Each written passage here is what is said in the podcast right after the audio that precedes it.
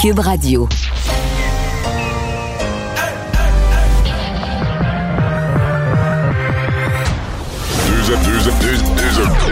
Deux, animateurs cohérents, deux visions différentes. Une seule émission, pas comme les autres. Mario Dumont et Vincent Dessureau. Cube, Cube Radio. Bonjour tout le monde, bienvenue à l'émission 15h28. On va passer ces deux heures à venir ensemble. C'est euh, le début d'une semaine euh, très, très, très lourdement chargée euh, en actualité, notamment avec les élections aux États-Unis demain. Évidemment, cette tragédie qui a marqué la ville de Québec en fin de semaine est au cœur aussi des choses sur lesquelles on garde un œil. bonjour Vincent. Salut Mario. Et tragédie à Québec en fin de semaine, mais là, présentement, là où on se parle, c'est la capitale de l'Autriche, la magnifique ville de Vienne, euh, qui vit une tragédie du même genre. Au moins quatre sites là où des gens auraient été agressés. Oui, c'est quand même particulier. Hein? Deux euh, si belles villes dans le monde qui sont attaquées euh, de très différentes façons, là, mais de, si près dans le temps. Euh, donc, des coups de feu échangés euh, ce soir à Vienne, en Autriche. des policiers, enfin, locaux, les médias locaux l'ont confirmé. D'ailleurs, plusieurs images qui circulent un petit peu partout sur les réseaux sociaux depuis bon, plusieurs minutes maintenant où on voit des tirs, des gens avec des armes longues là, qui, qui bon, font feu. importante opération policière qui est en cours. La police qui demande là, à tout le monde dans le secteur de rester à l'écart des lieux et, ça semble, ça semble être très clairement la population juive là, qui, est, qui est visée, une synagogue. Euh, euh, Absolument, on parle vraiment d'une synagogue ciblée et euh, les alentours. Donc, euh, euh, plusieurs personnes ont filmé un des agresseurs, selon certaines sources de la presse autrichienne, serait mort, d'autres seraient en fuite. Alors, c'est ce que le ministre, ministère de l'Intérieur, entre autres, aurait confirmé à une agence de presse autrichienne. Alors, malheureusement, une autre histoire qui vient ébranler le monde. Donc, les quatre sites, une synagogue, j'ai vu une synagogue, j'ai vu au moins un ou deux restaurants. J'ai vu une terrasse de restaurant, là, où il y a une photo qui circule sur les réseaux sociaux d'un bord de table ensanglanté. Il semble y avoir eu une victime euh, euh, blessée ou décédée là, dans, sur une terrasse de restaurant. Je pense qu'il y a un autre restaurant parmi les sites. Donc. Euh, alors, on aura, à mon avis, ça va, on va commencer à avoir des informations très bientôt plus, précises. donc, on surveille ça de près. Et pour tout de suite, on va rejoindre, comme à chaque jour, à cette heure-ci, Paul Larocque. 15h30, allons retrouver tout de suite Mario Dumont dans son studio de Cube Radio. Salut Mario, salutations à tes auditeurs euh, euh, également. Euh, Mario, tu as, vu ça au cours des dernières minutes également. Il y a une situation en développement qui se passe du côté de Vienne, en Autriche. Mario, si tu le veux, on va aller retrouver tout de suite Sylvain Drapeau là, qui suit ça pour nous. Sylvain, donc, on parle d'échanges de, coups de feu intenses. Ça s'est passé au centre-ville de Vienne, aux abords d'une synagogue. Premier district, euh, aux abords d'une synagogue, des coups de feu euh, vraiment de façon euh, continue et intense. je ne sais pas si vous êtes en, mesure d'entendre sur cette vidéo. Je vous la fais rejouer au moment où les coups de feu sont tirés et vraiment dans toutes les directions. Des gens qui se cachent dans la rue. on reçoit donc, vous voyez ici, des gens qui se cachent ici et là. cette vidéo, bon, vraiment tournée par un vidéaste amateur, bien sûr. Et il y a d'autres vidéos qui circulent un peu partout notamment celle-ci, où on voit un, euh, une des personnes donc, qui euh, serait ici, vous le voyez, un des suspects. Selon les informations, il y en aurait deux au moins, et un des deux aurait été arrêté, sinon abattu par les forces de police, et un autre serait toujours au large. Selon les informations, au moins une personne aurait été tuée, donc une victime. Euh, à l'intérieur ou proche de la synagogue, pour l'instant, ce n'est pas confirmé. Euh, d'autres victimes auraient été blessées également. Et on parle d'une situation euh, où, à cet endroit, par exemple, il y aurait eu au moins une victime. On ne sait pas, par rapport à la synagogue, quel est ce bâtiment.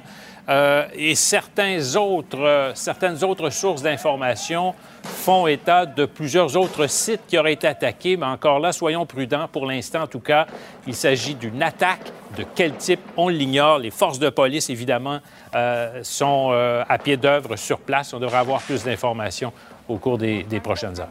Parfait, Sylvain qui suit ça pour nous. Donc, et revenez-nous, Sylvain, dès qu'on a davantage d'informations. La situation est, toujours en mouvance là-bas du côté de, Vienne.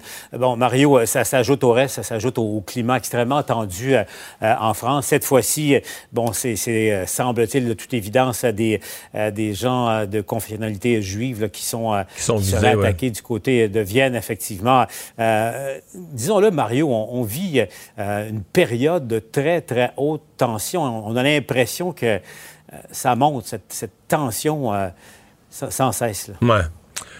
Mais il y a comme deux zones de tension. Je pense que la pandémie euh, qui présentement est épouvantable sur euh, sur l'Europe, mais ici aussi, elle crée euh, une, tension sociale, des, des dérèglements par rapport à ce qu'est la vie habituellement, et ça peut avoir un impact. Mais il y a aussi les tensions religieuses qui, qui, reviennent, les extrémistes religieux qui, qui refont surface. Donc, c'est tout ça qui se mélange. On avait peut-être le sentiment qu'il y avait eu un certain apaisement, mais là, l'un et l'autre reviennent. C'est assez frappant d'ailleurs parce que euh, Vienne et Québec, s'il y a une chose qui relie ces deux villes-là, des villes magnifiques, des villes, euh, les, touristes qui débarquent à Québec euh, tombent en amour avec Québec, les touristes, et j'en suis un, qui débarquent à mhm. Vienne, tombent en amour avec Vienne, de très, très belles villes pas trop grosses, pas des mégapoles, des villes juste assez grosses pour être intéressantes, mais pas trop grosses. et ben voilà, dans le cas de, de Vienne, aujourd'hui, on vit la terreur comme on l'a vécu à Québec dans la nuit de samedi à dimanche. Et, on le rappelle, c'est toujours en, développement. Là, Sylvain surveille ça euh, pour nous. Euh, il y aurait au moins trois blessés et un des assaillants aurait été assassiné. Est-ce qu'il y a eu euh, d'autres lieux que la synagogue qui ont été On, parle de quatre lieux pour l'instant. On parle de quatre lieux différents. Mais évidemment, il circule dans, ce genre de, situation-là. Il se dit toutes sortes de choses. Là, c'est un peu plus tard, souvent quand la poussière retombe, que la vérité ressort. Alors, on, surveille ça. On va, on va y aller avec prudence. Maintenant, ce qui nous ramène chez nous et aux événements de la fin de semaine, Mario. Bon, d'abord, l'annonce de la journée aujourd'hui. Le gouvernement Legault là, qui décide de devancer, ça devait être fait euh, au moment du dépôt, euh, moi j'appelle ça le mini-budget, l'énoncé de politique budgétaire du 12 novembre. On, devance ça de 10 jours. Puis, Mario, c'est quand même pas rien, il faut le souligner. le gouvernement qui, ajoute 100 millions de dollars pour euh, faire face aux problèmes de, de santé mentale. Mario, c'est un problème qui était déjà criant au Québec avant les événements de la fin de semaine. 100 millions de dollars, mais là, évidemment, en raison de ce qui s'est passé, euh, on devant simplement l'annonce. Mario, il y a probablement deux aspects sur lesquels il faudrait discuter et insister sans doute. C'est le fait qu'on va permettre d'aller au privé là, pour euh, aller chercher des soins euh, en, thérapie quelconque. Et aussi ce qu'ils appellent les escouades sentinelles, les escouades terrain.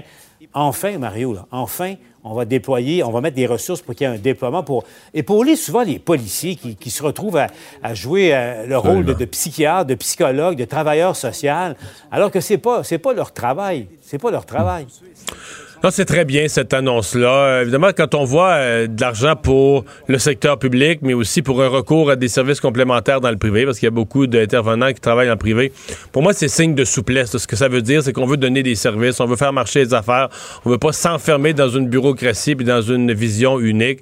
Et ça, je pense que c'est extrêmement heureux. Oui, c'est Sentinelle. On l'entend de, de, plus en plus euh, souvent, le fait que des policiers, et Paul, pas besoin d'aller loin. Euh, ici à Cube Radio, là, au coin de la rue Berry et Sainte-Catherine, euh, quand je ah. marchais en TVA ici, Paul, il n'y a, pas, pas une journée qu'il n'y a pas quelqu'un qui se parle tout seul, là, puis qui nous crie après, puis qui sont désorganisés. Les policiers interviennent.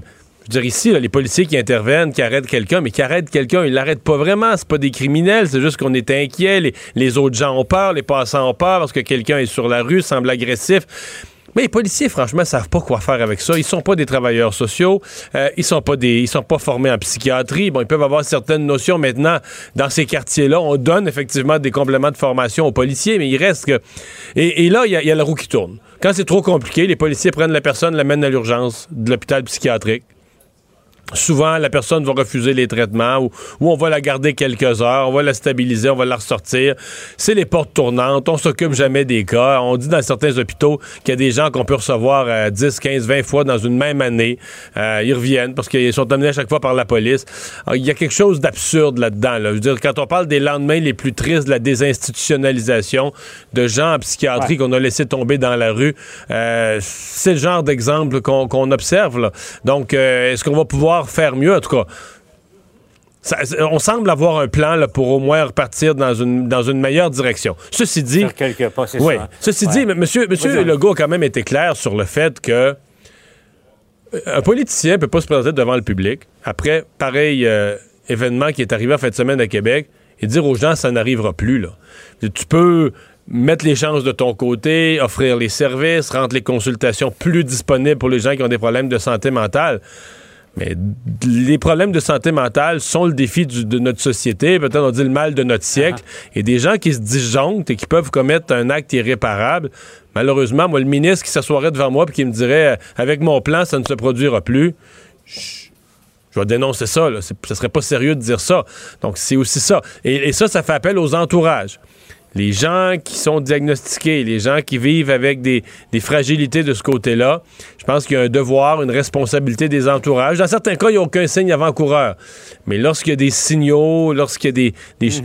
Ben, il y a une responsabilité des entourages d'appeler à l'aide avant qu'il soit trop tard, avant que l'irréparable soit commis. C'est ça. Que, que, ce soit quelqu'un de la famille, euh, un, voisin, mais tu sais, quoi faire? Puis c'est un sujet tabou, on va ah. se le dire, très honnêtement. Et en même temps, on ne sait pas trop quoi faire et on ne veut pas se mêler de la vie des autres. Mais, mais là, c'est devenu un enjeu trop, euh, mm-hmm. trop sérieux pour euh, ne, plus, ne plus se contenter de tourner la tête, Mario, on va se le dire. D'autre part, tu as vu Régis Labo, le maire de Québec, ce qu'il a dit en, fin de semaine, que les problèmes de santé mentale, c'était devenu le, le problème le plus sérieux le plus grave en matière de sécurité euh, dans les villes du Canada. Euh, tu sais que ça fait beaucoup euh, réagir, cette déclaration-là. on va aller retrouver Yves, si permet Mario, Yves Poirier, justement, parce que Montréal est beaucoup touché par, ces, problèmes-là également. Et la mairesse Valérie Plante n'est pas loin de penser comme, comme Régis Labaume. Hein. Elle le veut, le débat de société aussi, Paul. Et ce qui préoccupe la mairesse, c'est de voir ces campings improvisés qui apparaissent en bordure de la rue Notre-Dame et elle est préoccupée de voir des jeunes hommes et des jeunes femmes basculer vers l'itinérance qui sont aux prises avec des problèmes de santé mentale, parce que c'est peut-être pas évident de trouver les ressources quand tu es dans un camping improvisé dehors à l'extérieur alors que le froid s'installe sérieusement. Paul, je vais te faire entendre dans les prochaines secondes le témoignage d'une mère de famille. Son fils, il a 26 ans. Ça a commencé ses problèmes de santé mentale graduellement avec la consommation de cannabis. Il y a eu une peine d'amour ensuite. Paul, il y a eu une ordonnance de traitement. Il a été envoyé à l'hôpital pendant quelques semaines. Son sort s'est amélioré, mais il y a eu ensuite une levée de l'ordonnance de traitement. Et là, ça s'est graduellement détérioré au point où le jeune homme de 26 ans a frappé au visage sa propre mère. Je vais faire entendre un extrait de l'entrevue qu'elle vient de m'accorder. Et il y a six semaines, ben moi, j'ai été euh, victime euh, d'un coup de poing au visage de sa part. Je suis tombée euh, la tête sur le trottoir. Ce que je me suis fait dire à l'hôpital où il était traité, c'est que il y a, les programmes ont été coupés pour les, gens qui souffrent de santé mentale. Puis ça fait en sorte qu'il y a, il y a un manque de suivi disponible, mais surtout que euh, ils peuvent pas garder les gens. En fait, ils cherchent à se débarrasser des gens le plus vite possible. Mario, cette maman-là vient, de mettre le, probablement le doigt sur un des problèmes. Tu parlais de euh, ce virage qu'on avait fait désinstitutionnaliser euh, euh, les patients de, santé mentale. On est allé très, très vite au Québec pour s'en débarrasser puis dire que la communauté s'en occuperait et les fonds et les moyens n'ont pas suivi. Et voilà où on est maintenant en 2020 au Québec.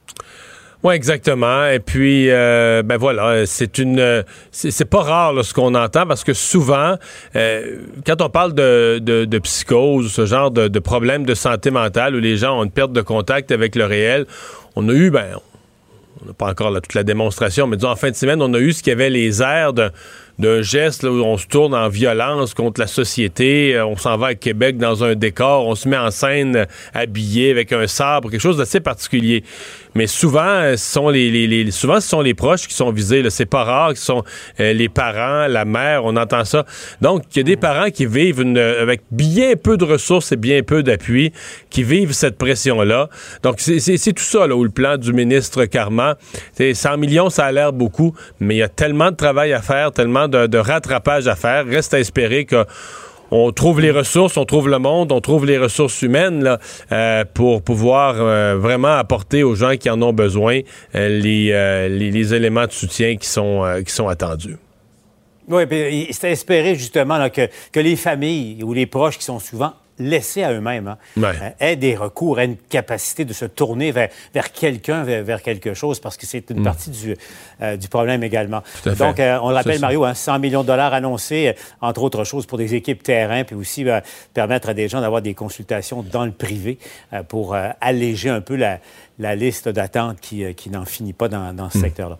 Merci, Mario. Au revoir. L'émission, on se reparle demain. Alors Vincent, euh, ben oui, euh, d'autres euh, d'autres éléments donc sur cette situation en développement à Vienne.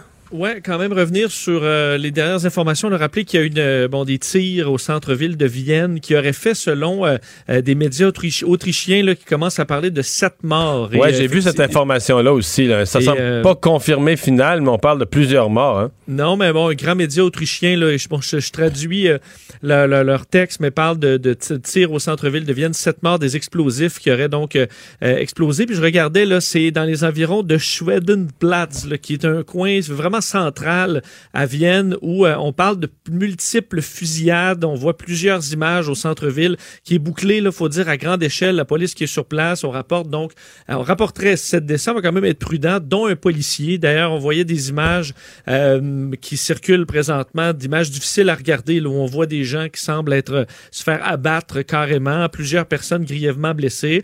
Donc, on demande les policiers qui essaient d'évacuer là, bon, et, de, de barricader le plus de gens possible les passants euh, dont on fait éviter le secteur. Euh, alors, on parle d'un agresseur en fuite, euh, explosion vers 21h15 heure locale, et peut-être donc un des présumés agresseurs qui aurait allumé lui-même cet explosif-là. alors, les, motifs sont inconnus, mais on sait que, bon, selon des informations initiales, on parlait d'une possible attaque contre une synagogue voisine dans ce secteur-là.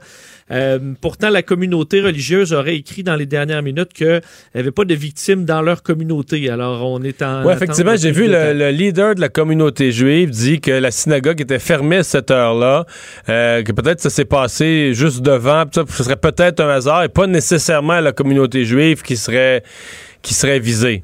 Exact. Peut-être te faire euh, entendre quelques secondes, euh, juste pour vous, parce qu'on parle de, plusieurs personnes avec des armes longues qui ont fait feu. Euh, un petit extrait d'une des, vidéos qui circulent pour vous donner un peu le son de, ces armes qui, qui frappent bien en ce moment.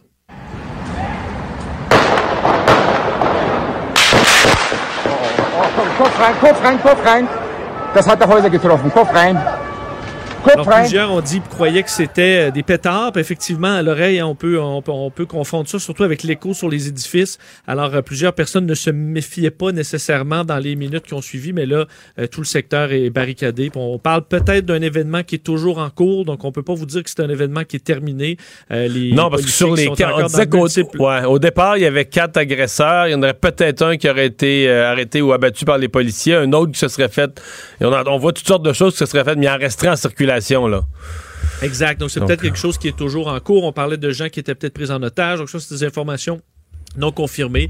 Euh, mais effectivement, il y a certains rapports qui, qui, qui font état de prise d'otage. Alors, un événement euh, tragique qui frappe euh, une des plus belles villes du monde, hein, tu le disais, et qui, qui, qui, est toujours en... Dès qu'on a des informations, on vous en fait part. Il y a beaucoup de parallèles à faire avec Québec. Une belle ville, assez sécuritaire en général, peut-être même très sécuritaire en général, tranquille, euh, axée sur la culture, le patrimoine. Beaucoup, beaucoup, beaucoup de parallèles qu'on peut se faire avec Québec. D'ailleurs, parlons-en de cette euh, nuit d'horreur à Québec, parce que là, il y aura... Évidemment, on se tourne vers ces deux personnes euh, injustement décédées et on tente de leur rendre hommage.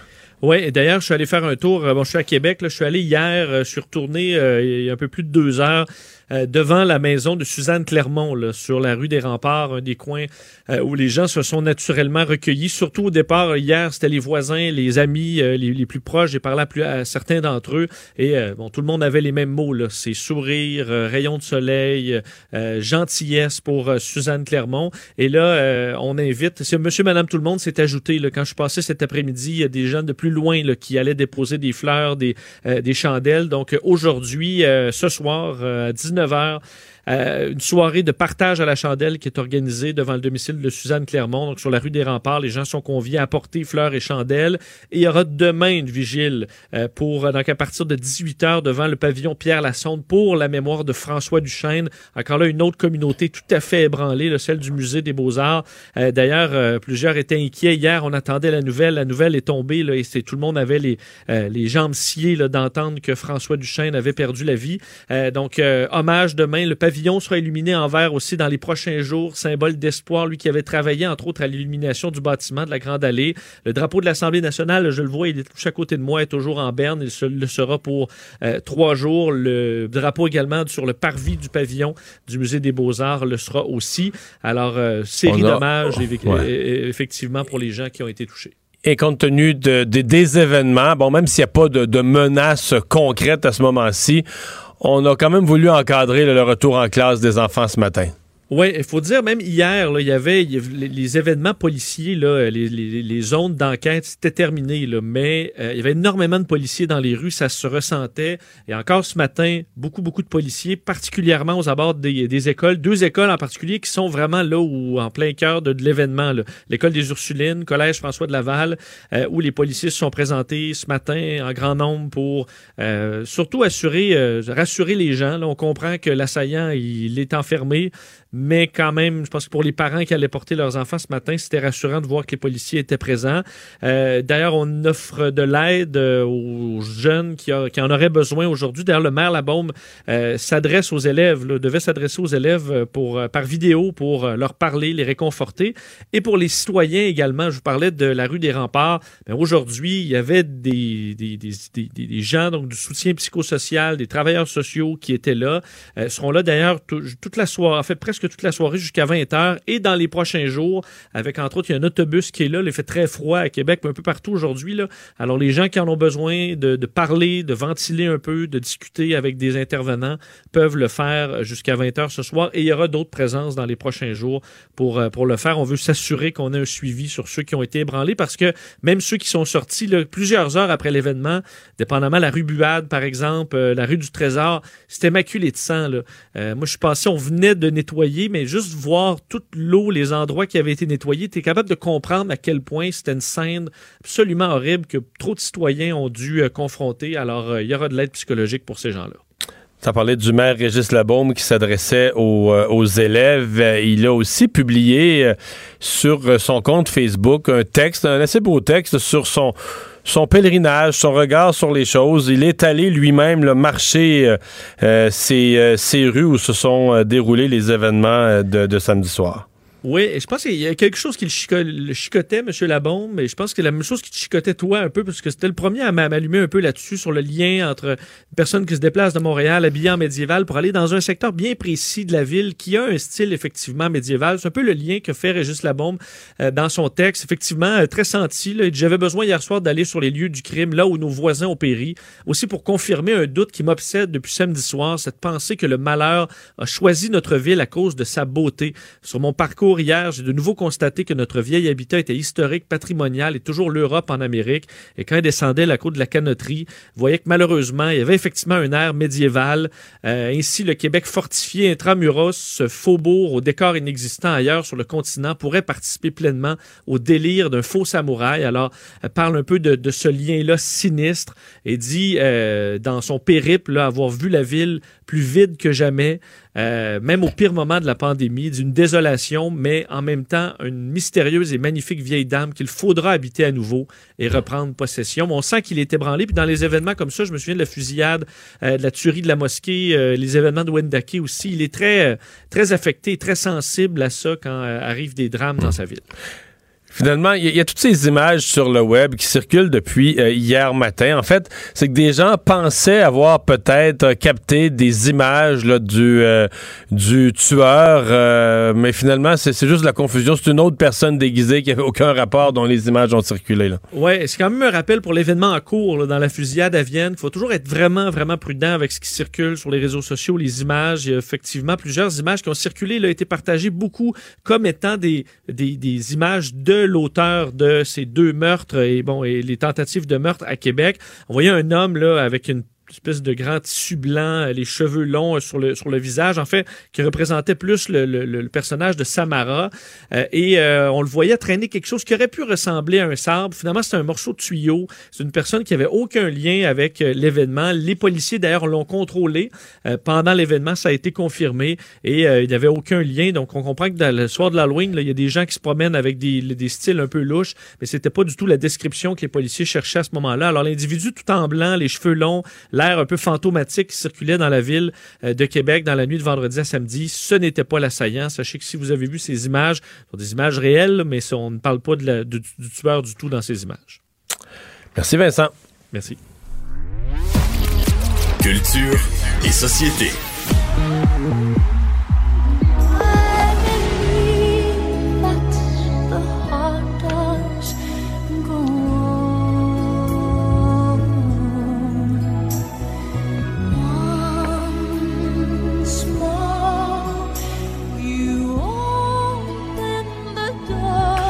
Hey Anaïs, euh, à, quel, à, quel, endroit on peut entendre ça?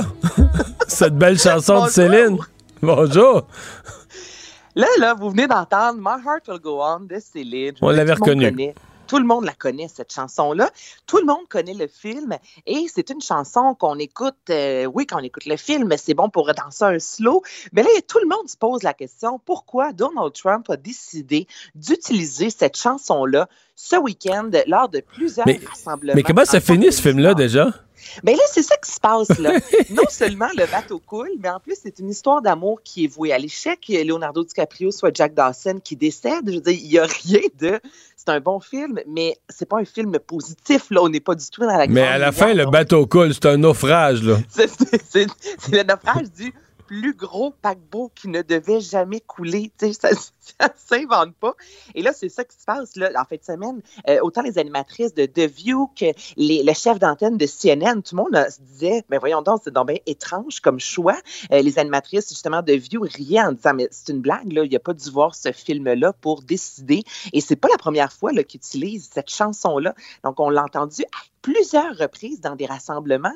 Et je peux comprendre que tu as envie de mettre la pièce de Rocky ou tu mets We Are the Champions, c'est quelque chose de symbolique, mais là, My Heart Will Go On de Céline Dion, Titanic qui coule, ça marche pas. En plus que le capitaine, quand il pousse ta réflexion plus loin, il n'avait pas écouté ce que les gens lui disaient, puis c'est comme ça qu'il est rentré dans un iceberg.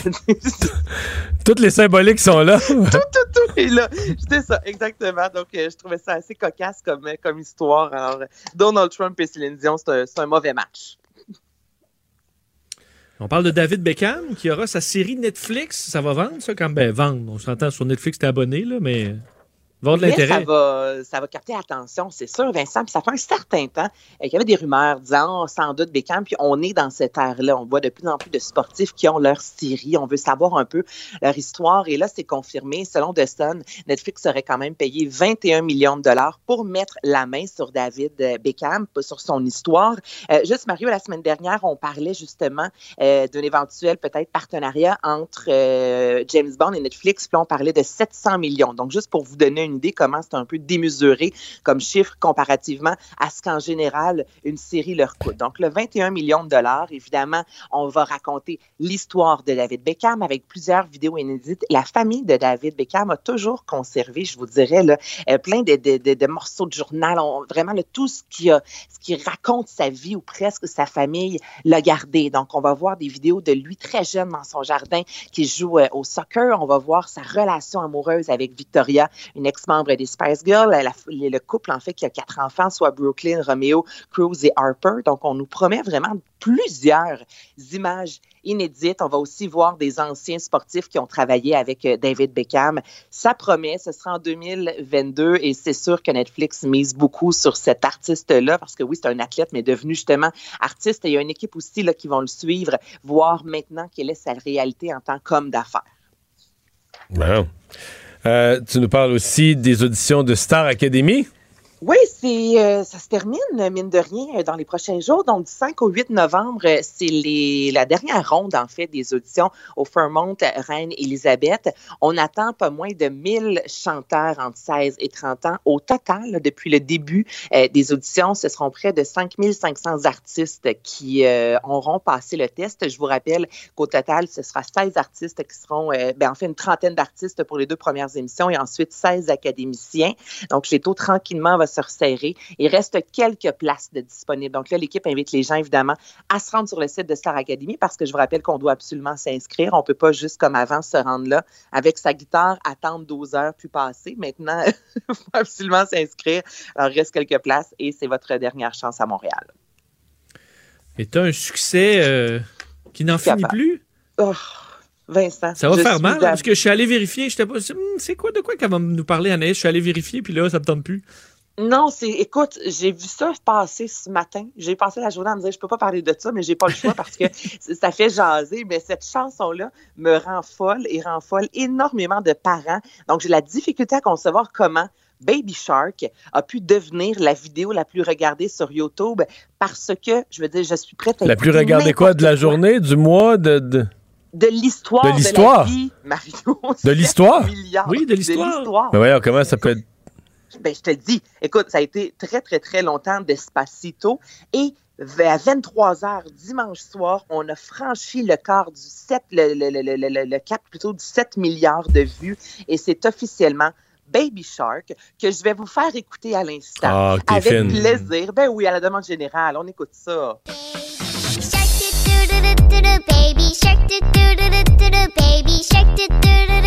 baby shark mommy shark do do do do do do mommy shark do do do do do do mommy shark do do do do do do mommy shark Ouais. C'est important de le dire.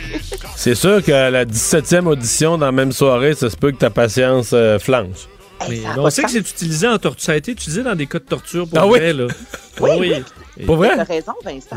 Ça, c'est vrai. Là, ça a vraiment été euh, utilisé. Cette chanson-là, entre autres, c'est la CIA qui a vraiment qui faisait ça avec plusieurs chansons, dont celle-ci. Euh, c'est la deuxième sud-coréenne parce qu'on a aussi Gangnam Style qui a énormément eu de, de, de, succès en fait sur YouTube. Et là, ce qui est particulier, c'est que c'est en 2016 en fait que cette version-là, remixée par euh, Pink Fun, qui est une qui est basée à Séoul. Donc depuis 2016, ça fait pas si longtemps là, comparativement à d'autres chansons sont sur YouTube depuis plus longtemps et déjà 7 milliards de visionnements. Ça a été remixé, c'est pour ça que ça sonne si bien. Ben, si bien, ça sonne, là, mais je. C'est une joke. Qui sonne mieux. Merci, Anaïs. ça fait plaisir, à demain. Mario Dumont et Vincent Dessureau. Un duo aussi populaire que Batman et Robin. Cube Radio. Annonce aujourd'hui en tout début d'après-midi euh, du ministre délégué à la santé et aux services sociaux concernant euh, la santé mentale. Il est avec nous. Lionel Carman, bonjour. Bonjour, M. Dumont. 100 euh, millions, c'est quand même c'est une annonce majeure. vous êtes convaincu que ça, que ça pourra faire une différence? Oui, tout à fait. Je pense qu'on a un plan qui est précis, qui nous amène jusqu'à mars 2022 et, le plus important là-dedans, c'est vraiment mettre fin euh, aux listes d'attente, principalement pour les psychologues, pendant qu'on est en train de mettre sur pied notre programme québécois pour les troubles mentaux, qui va se déployer au cours de la prochaine année à travers le Québec. Mhm. Euh, et, vous, euh, êtes convaincu d'avoir les ressources humaines? Parce que dans ce grand secteur de la, santé, du, social, on a eu l'impression au cours des dernières années que dans certains cas, même quand les budgets étaient disponibles, on n'avait pas le monde, on n'avait pas les, professionnels, dans certains cas les infirmières. Dans le cas de la santé mentale, vous êtes convaincu de pouvoir trouver les ressources? Oui, je vais vous répondre en deux, en deux temps. Premièrement, l'ordre des, des, psychologues euh, nous, nous a rejoint plus de 800 psychologues qui sont prêts à donner 7000 euh, heures de service. Donc euh, ça, on, va, on est prêt à faire de l'achat de services au privé pour justement débloquer cette liste d'attente-là. Et euh, l'autre programme qu'on a mis sur pied le 6 mai pour le, les services psychosociaux, on a recruté déjà 320 personnes déjà. Donc il y a possibilité de les recruter. Aujourd'hui, dans l'annonce que j'ai faite aujourd'hui, le seul ajout de personnel, c'est pour le, le programme de Sentinelle.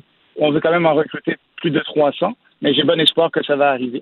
Il y a beaucoup d'espoir dans ce, ce programme Sentinelle. Les gens réfèrent entre autres à cette réalité euh, décrite par les policiers qu'ils ont à faire de plus en plus dans leur travail à des, problèmes psychiatriques, à des problèmes de santé mentale pour lesquels ils ne sont pas nécessairement préparés et, formés. Tout à fait. Ça prend des gens sur le terrain pour nous aider.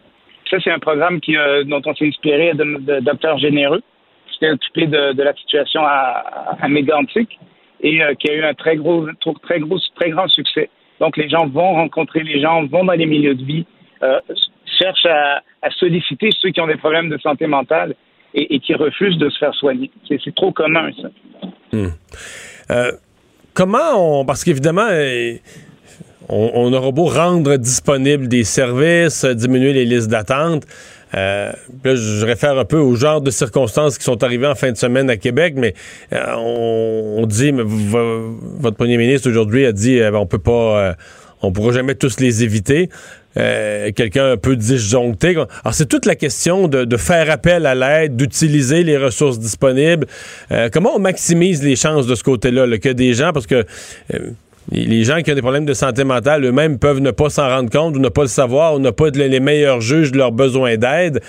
Comment on fait pour suivre des gens qui ont des, des, problèmes? Comment on fait pour s'assurer que les ressources vont être, vont être utilisées par ceux qui en ont besoin? OK, on a deux gros défis. Un, comme vous dites, 50% des gens qui ont des problèmes de santé mentale euh, ne, consultent pas. Et ceux qui ont des problèmes de maladie mentale euh, souvent refusent les soins et euh, ou encore ne prennent pas la médication. Pour les problèmes de santé mentale, le programme Sentinelle c'en est un très bon. le fait également qu'on va mettre des applications disponibles disponibles en ligne pour que les gens puissent y accéder. L'importance aussi de déstigmatiser les problèmes de santé mentale donc tout ça, ça va contribuer. Pour ceux qui sont suivis pour des maladies mentales, euh, je pense que c'est à plus long terme, augmenter, améliorer l'accès pour tout le monde, mais aussi déstigmatiser, mieux les intégrer dans la société. C'est des choses que l'on veut faire également. Mm-hmm. Le support euh, aux entourages, vous avez peut-être vu cette entrevue qu'a réalisée notre collègue à TVA euh, Nouvelle, Yves Poirier, avec une mère euh, qui a vu avec un fils qui a eu des problèmes de santé mentale, a été agressé il y a quelques semaines. son fils s'est retourné contre elle, il a donné un, coup de poing en plein visage. il y a beaucoup de parents qui se sentent bien, bien seuls, bien dépourvus. En même temps, euh, on aurait, on, voudrait les soutenir, mais on aurait besoin d'eux aussi pour sonner l'alarme. S'ils sont les, proches, les entourages, s'ils sentent qu'une personne qui était stable, mettons, pendant un an ou qui était stable pendant deux ans, tout à coup retombe en crise ou retombe en problème, euh, on, veut que ces personnes-là le signalent. Comment on supporte les entourages? Oui, mais je pense que le, travail qu'on fait avec les organismes communautaires, euh, ça, c'est une des sommes qu'on a investi encore au début de la pandémie et qu'on a réinvesti aujourd'hui, est très important. Euh, l'enjeu qu'on a, c'est au niveau de la confidentialité. Euh, plusieurs personnes qui ont problème de santé mentale à cause de la stigmatisation ne, ne, veulent pas nécessairement que le, psychiatre partage euh, les enjeux avec la famille ou avec l'entourage. donc ça, c'est une grosse question avec qui on, veut travailler avec les groupes d'intérêt de santé mentale, les groupes sur les patients qui sont affectés avec la santé mentale. je pense qu'on a un, petit bout de chemin à faire avec ça. Parce que comme vous dites, l'entourage est tellement important pour les aider et pour nous aviser quand il y a un besoin. Évidemment, quand la personne est un danger pour elle-même ou pour les autres, euh, il y a des aspects légaux qu'on on est capable, ce qu'ils appellent la fameuse P38, qui permet aux policiers d'amener l'individu à l'hôpital. Euh, mais ça, c'est vraiment dans les cas extrêmes. Nous, on aimerait agir beaucoup plus tôt, comme vous dites. Sur un angle plus immédiat, euh, on nous dit que quand même des services seront offerts. Il euh, y, a des gens qui s'inquiètent pour. Euh, et je reviens vraiment à ce qui s'est passé en fin de semaine. Il y a des gens qui s'inquiètent euh, pour les entourages des victimes, les, personnes blessées. Mais ne serait-ce que les personnes qui, marchaient dans le Vieux-Québec, qui sont, qui sont arrivées sur les lieux, ont trouvé une personne blessée, ont vu les flaques de sang, etc. est-ce que est-ce qu'on assurait, est-ce que vous êtes assuré qu'il y aurait tous les services disponibles pour pour ces gens qui sont des, évidemment il y a deux victimes décédées là, mais il y a d'autres victimes indirectes qui risquent d'avoir euh, des dommages psychologiques à, moyen et long terme? Ouais, dès hier, on a contacté euh, les deux CIUS, celui de la capitale nationale évidemment, euh, pour venir en support aux victimes, à l'entourage. Ça s'est produit près d'écoles aussi. Vous savez, c'est que le maire Labaume il a voulu faire une intervention dans les écoles, mais on, invite les gens à nous contacter. Il va y avoir une clinique mobile qui va être disponible aussi pour les gens qui veulent consulter. Euh, toute la semaine sur place, donc c'est important. Mais l'autre intervention qu'on a faite, c'est au, niveau du 6 des Laurentides. d'où le, meurtrier venait.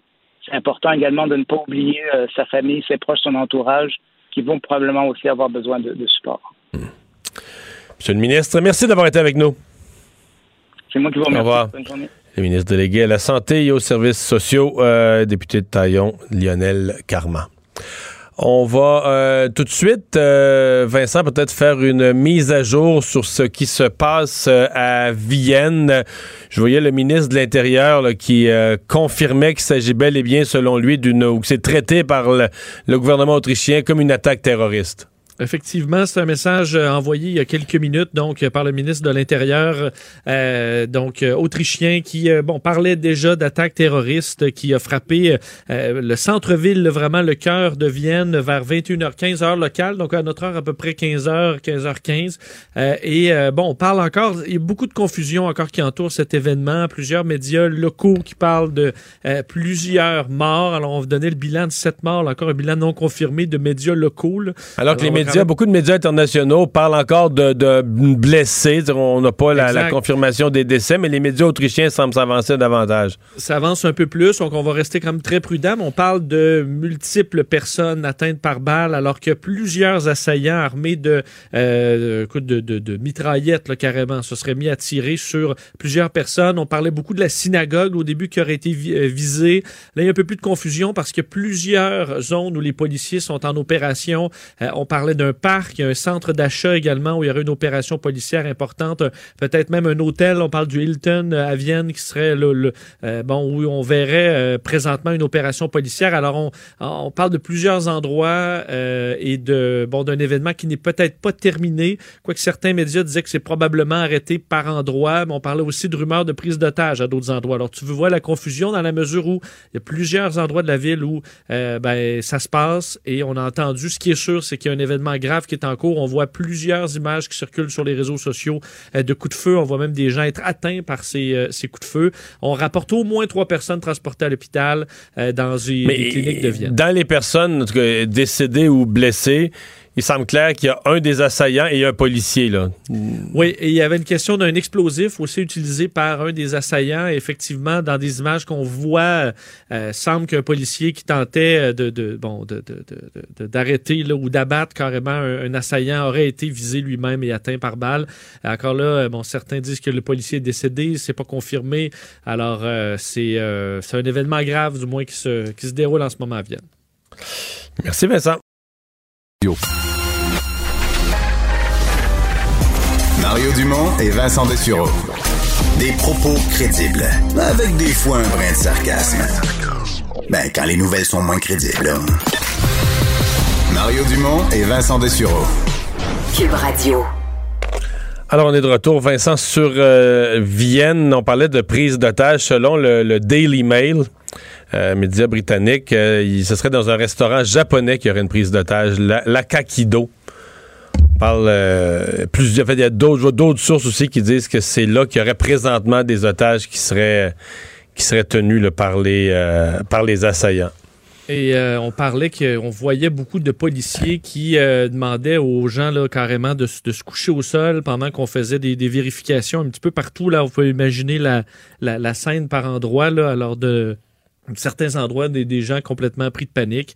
Alors oui, on parle de plusieurs opérations encore, euh, encore en cours là-bas et euh, on attend toujours des, précisions sur euh, est-ce qu'effectivement il y a encore des, des, tirs qui se font à Vienne. Bon, dans les autres nouvelles, il y a hausse des appels à l'aide selon Suicide Action. Euh, oui, et on, euh, évidemment, euh, c'est en lien un peu avec ce qu'on a aujourd'hui comme annonce, le fait qu'on s'inquiète tellement de cette situation de la santé mentale un petit peu partout au Québec. Mais sachez que oui, les demandes d'aide sont en hausse. du moins, c'est ce que confirme Suicide Action Montréal à TVA Nouvelle. Alors, une hausse qui avait été déjà aperçue au mois d'avril, au début de la première vague. augmentation de 14% à ce moment-là des appels de détresse. et ça a augmenté encore en mai, 6 baisse ensuite pour les mois de juin et août. Alors, on peut carrément voir euh, que quand on sort, quand il fait beau et on a plus de liberté, ça va mieux. Et ensuite, à partir du mois de septembre, ben, c'est revenu un 6 d'augmentation, à peu près un 10 de ce qu'on a pu voir pour, pour le, mois d'octobre. Alors évidemment, ça tourne, on dit les demandes autour de la pandémie, l'anxiété, des difficultés par rapport au couple, problèmes économiques, problèmes de consommation, de violence. Alors c'est ce qui arrive. Évidemment, euh, les ressources sont, sont, limitées. Alors plus on a de demandes, ben, des fois on se retrouve à étirer un peu cette aide. Et euh, ben, évidemment, Suicide Action, des organismes comme ça seront aidés un peu par ce, ces, ces montants qui ont été dévoilés aujourd'hui par, euh, euh, par le ministre Carman. Alors, ça pourra donner un bon coup de main à ces, euh, ces ressources d'aide. On va maintenant parler sport. Jean-François Barry, bonjour. Bonjour, messieurs. Comment allez-vous? Ça va très bien. alors, tu nous parles de hockey parce que la on ne sait pas encore de quoi aura l'air cette saison dans la Ligue nationale de hockey, mais là, on a fixé un plancher. Ouais, c'est ESPN qui a sorti cette, euh, cette nouvelle-là. Donc, la Ligue nationale qui se serait entendue avec, euh, évidemment, entre eux autres, là, avec les DG, avec les, propriétaires d'équipe, en fait, pour une saison au minimum de 48 parties. En deçà de 48 parties, pour eux autres, ça vaut pas la peine. évidemment, après ça, il y a les séries qui s'ajoutent, là. Mais ils veulent une saison d'au minimum 48 parties, euh, avec spectateurs de façon graduelle. Donc, peut-être que, prenons par exemple, si ça commençait à l'entour du 15 janvier, peut-être qu'au début, il n'y en aurait pas mais au fur et à mesure qu'on approcherait de l'été, que peut-être on approcherait d'un vaccin. Mais là, j'en vois ça, on parle. Présentement, la situation est hors contrôle partout aux États-Unis. Elle se détériore dans la plupart des provinces canadiennes. On parle un peu dans le vide. Hein? Donc, qu'est-ce que ça va être en janvier, en février, en mars? on ne sait juste pas. Oui, puis je pense que c'est ça qui commence à inquiéter, parce qu'au début, on parlait d'une saison complète. Tu te souviens, Gary Bettman disait, nous, on va jouer une saison complète, ça c'est sûr et certain.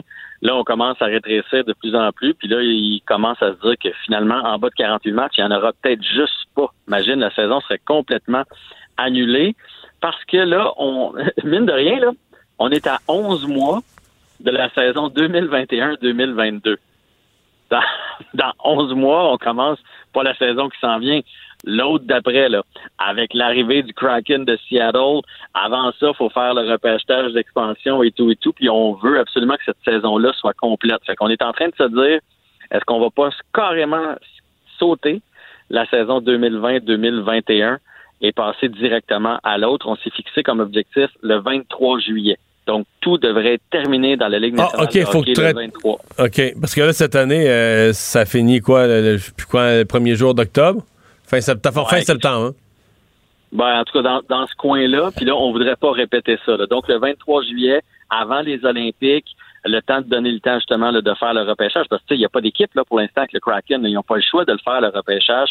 Puis à la place de ça, ben, commencer la, vraie saison de 82 matchs au mois d'octobre 2021, euh, puis la saison 2021-2022. Fait qu'il va falloir que ça déboule assez vite là, pour la Ligue nationale de hmm. hockey. Mais il me semble, Jean-François, l'hiver, parce que je comprends cet été, c'était les séries, puis on disait ça va être extraordinaire? Finalement, on reste que l'été, on en profite, on sort. Mais cet hiver, euh, c'est quand même le fun du hockey.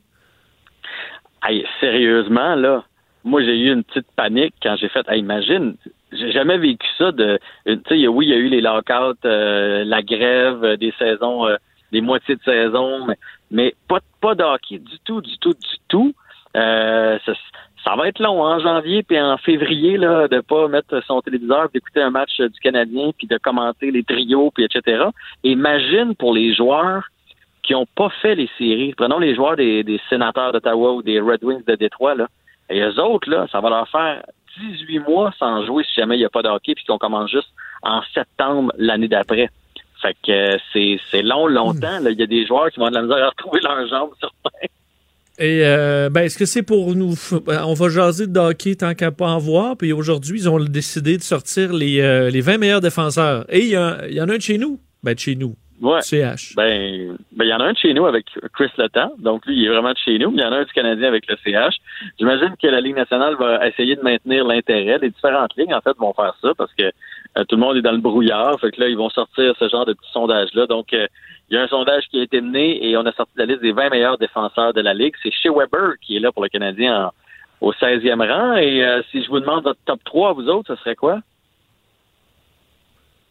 Top 3 des défenseurs présentement actifs, là. Ouais. Bon, Victor Edmond, c'est sûr. Victor Edmond est premier dans la liste. Mais. Euh, ouais, vas-y. Après ça, ils ont mis Roman Yossi, qui vient de gagner le, trophée du meilleur défenseur. Et c'est John Carlson des Capitals de Washington qui a connu une saison extraordinaire. Probablement un des défenseurs les plus sous-estimés parce que le fait qu'il ramasse beaucoup de points, on a tendance à penser qu'il est mauvais dans sa zone, ce qui est, ce qui est pas le cas. Donc lui il est troisième. Euh, puis après ça, ben, moi j'ai une coupe de surprise. Seth John est un peu trop bas à mon avis, puis Chris Letang un petit peu trop haut. Mais c'est ça, ces sondages-là, on a de la misère, on dirait, à rentrer les jeunes. Des fois, on s'accroche au plus vieux, là, Chris Letang qui est huitième. Je, je suis sûr qu'il est dans les top 10 des meilleurs défenseurs de la Ligue. Et Piquet Souben n'est plus là, messieurs. Il ne fait plus partie de la liste des 20 meilleurs défenseurs. On n'est pas vraiment étonné, là. Non, pour vrai, là, je veux dire, son hockey, c'est, ça s'est calmé sérieusement. Là. Euh, Félix Auger Aliassim, euh, ça n'a pas duré longtemps au Master de Paris. Là. Ouais, malheureusement, c'était son premier match contre Milan Silic. Et euh, ben, Silic, là, c'est un c'est un gars qui a déjà été top 8. Hein. Il a 18 titres de gagné dans sa vie. Il est plus ce qu'il était, mais une fois de temps en temps, un gars comme ça peut encore sortir du gros tennis. Euh, il a eu beaucoup de blessures dans les dernières années. Il y a même eu un cas de dopage. Il a fait 27 millions quand même dans toute sa carrière. Fait que c'était pas un adversaire facile, même si Félix était mieux classé que Silic, qui en fait n'était pas classé. Alors euh, que Félix était 14e raquette. Malheureusement, 6-0 au premier set, 3-6 et 6-3. c'est la première fois, je pense qu'on peut dire que Félix est dans une petite euh, léthargie. Dans les, depuis la, finale qu'il a perdu à Cologne, euh, le, tournoi d'après, il s'est fait éliminer à son premier match et là, il se fait encore éliminer à son premier match. Euh, puis, ce qui peut jouer, entre autres, c'est qu'il n'y a plus de match facile. Hein. Tu sais, quand t'es pas classé puis que tu, commences dans le tableau euh, des qualifications, ben là, tu joues contre le 175e, puis le 230e, puis là, hop, tu te rodes tranquillement, puis tu tu t'approches des, du, tableau principal. Là, Félix auger c'est fini ce temps-là. Tu sais, vu qu'il est bien classé, il commence toujours avec des bons adversaires qui se sont, eux autres, faufilés là, dans, dans les rondes qualificatives. Fait que ça va être de plus en plus difficile pour, euh, pour Félix dès les premiers matchs des tournois. Euh, mais en même temps, il n'a que 21 ans, là, fait qu'il faut pas, faut pas capoter. Mais j'imagine qu'entre ses deux oreilles à lui, il doit faire bon, OK. Deux fois de suite que je perds, ça y est pas arrivé souvent dans sa vie, certain. Mais là, tu dis le premier, euh, premier set 6-0. Ouais, 6-0. Là, ça, c'est comme si, c'est comme s'il était, était pas parti, là. Il était pas rentré dans le tournoi, là. Ça veut dire que c'est fait briser trois fois dans, dans ce set-là. Fait que, c'est pour ça que peut-être qu'il va devoir apprendre à commencer les tournois de façon différente. Parce que d'habitude, il y avait un ou deux matchs pour se, se, se roder. C'est ça un bon français, ça, se roder? Oui. OK, parfait. Je savais pas si c'était un anglicisme. Donc, pour se roder avant d'affronter un adversaire avec un, un peu plus d'envergure, là, dès le départ, il va toujours jouer contre quelqu'un, soit qui, arrive des qualifs puis qui, qui qui a le vent dans les voiles, ou euh, contre un, bon adversaire. Fait que il est vraiment mal parti. 6-0, c'est inconcevable, incompréhensible. Euh, le match est terminé depuis à peu près trois quarts d'heure, fait que j'ai pas pu lire de, évidemment, j'ai pas écouté la partie, là, puis j'ai pas pu lire de, commentaires de spécialistes qui ont analysé son tennis. Mais 6-0, il y a une explication à aller chercher là pour ses entraîneurs, ça c'est sûr. Ce soir, euh, JC qui euh, reçoit un invité de marque à son émission à TVA Sport. Ben, Jeff Molson. Puis Jeff Molson, ben, quand même, généralement, tu donnes toujours une ou deux bonnes citations comme ça. Dans, c'est pas quelqu'un qui a la langue de bois. Fait que j'imagine qu'il va sortir euh, quelques extraits fort intéressants. Donc, c'est à 17 h à l'émission de JC. Merci beaucoup, Jean-François. À demain. Au revoir, on s'arrête. Mario Dumont et Vincent Dessureau. Joignez-vous à la discussion. Appelez ou textez le 187 Cube Radio 1877 827 2346. Alors, on est de retour, Vincent, avec, euh, bon, cette fois-ci, des, informations plus officielles concernant euh, les, euh, les développements, les derniers développements de cette fusillade au cœur de Vienne, en Autriche. Oui, parce que dans les dernières minutes, euh, donc, on a pu avoir certaines informations là, des autorités euh, viennoises et des, euh, des, professionnels de la santé, là, donc l'équivalent de nos paramédics, disons là-bas, qui ont fait un, début de bilan. Donc, vous vous rappelez plusieurs coups de feu tirés dans la soirée au cœur de Vienne, à partir de 20 heures là-bas, alors autour de 14 heures à notre heure de premier coup de feu, près de Schwedensplatz, qui est un près d'une synagogue, donc vraiment au centre-ville de du, secteur le plus connu de Vienne. Euh, on confirme plusieurs morts, on confirme plusieurs blessés sans en donner le nombre. Alors, on avait le chiffre 7 qui circulait. On n'a pas confirmé ce chiffre-là, mais on parle de plusieurs victimes. Euh, plusieurs personnes, donc, euh, tuées par balle. on a un déploiement policier majeur. Toutes les unités de force spéciale disponibles près de Vienne ont été redirigées au centre-ville. Le ministre de l'Intérieur qui a déjà parlé d'une attaque terroriste. Un policier ferait partie des victimes. D'ailleurs, les images circulent sur le web. On parle également d'un auteur qui aurait été arrêté après un échange de tirs.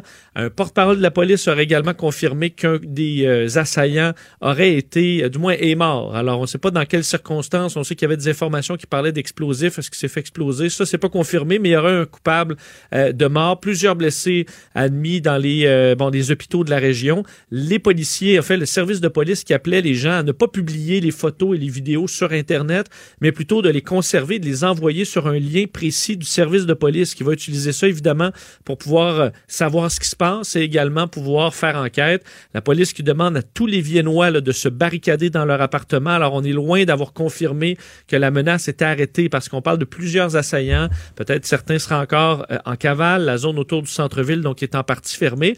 Euh, on dit également que les, bon, l'organisation des, des, paramédics, on l'appelle le sauvetage là-bas, ont demandé à tous leurs collègues qui sont, bon, à la maison de se tenir prêt parce qu'on allait probablement avoir besoin d'eux euh, dans les prochaines heures, ce qui montre qu'on est encore inquiet que ce soit une situation qui puisse empirer.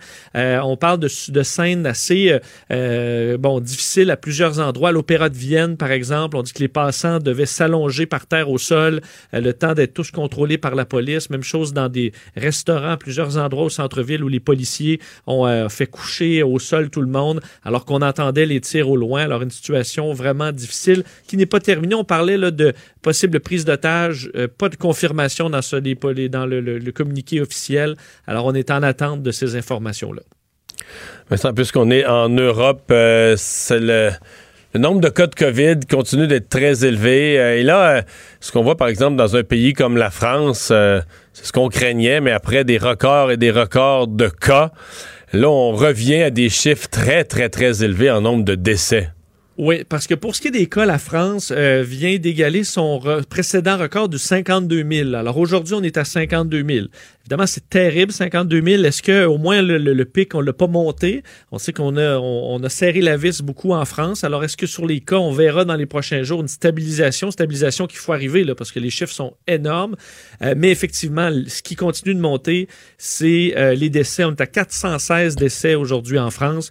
On voit encore une tendance à la hausse parce que c'est à coup de 40, 50 000 personnes euh, qui contactent le coronavirus par jour en France. Alors, on s'attend à ce que ce bilan-là continue d'augmenter alors que les tensions, évidemment, dans le, système hospitalier qui soit tendu au maximum. On disait, M. Macron parlait du, euh, de, la mi-novembre, même autour du 9-10 novembre, qu'on allait atteindre un point vraiment critique dans les hôpitaux. Et on s'y approchera, puisqu'à chaque jour, on entre des centaines de personnes euh, en ce qu'on appelle la réanimation en France, alors que plusieurs pays ont encore de très gros chiffres. Je voyais le Royaume-Uni, presque 20 000, la Russie, euh, presque 20 000 encore, l'Italie, 22 000 cas aujourd'hui, l'Allemagne, 16 000, la, Belgique 11 000. Heureusement, pas, ça semble pas être des gros bons comme la semaine dernière, mais c'est peut-être un début de plateau extrêmement élevé pour euh, l'Europe qui va trouver euh, les prochaines semaines assurément très difficiles. Chez nous, c'est vraiment stable. Hein? Oui. Chez nous, à tout point de vue on aimerait quand même voir ces chiffres baisser. Là, mais on parle encore un bilan euh, bon, autour des 1000, 1037, 12 nouveaux décès, 3 personnes de plus hospitalisées, 3 personnes de moins aux soins intensifs. Euh, par région, euh, vraiment, il y a des régions qui goûtent aujourd'hui. Le Saguenay-Lac-Saint-Jean, 105 cas. Ça, pour leur population, c'est énorme, hein? Ben, ça en fait pour une région qui était euh, presque pas du tout touchée il y a quelques temps. C'est une des régions euh, où ça circule le plus. Là. 105 cas, Lanaudière 140, Montérégie 173, euh, Mauricie 87. C'est les, les, les, régions qui sont, qui sont vraiment frappées de plein fouet. Je te dire Appalaches 63. La région de Québec, vraiment, là, on sent une tendance à la baisse à 80 et Montréal 224. Alors c'est toujours assez stable, peut-être une légère baisse pour Montréal aujourd'hui. Alors c'est la situation du jour pour la COVID.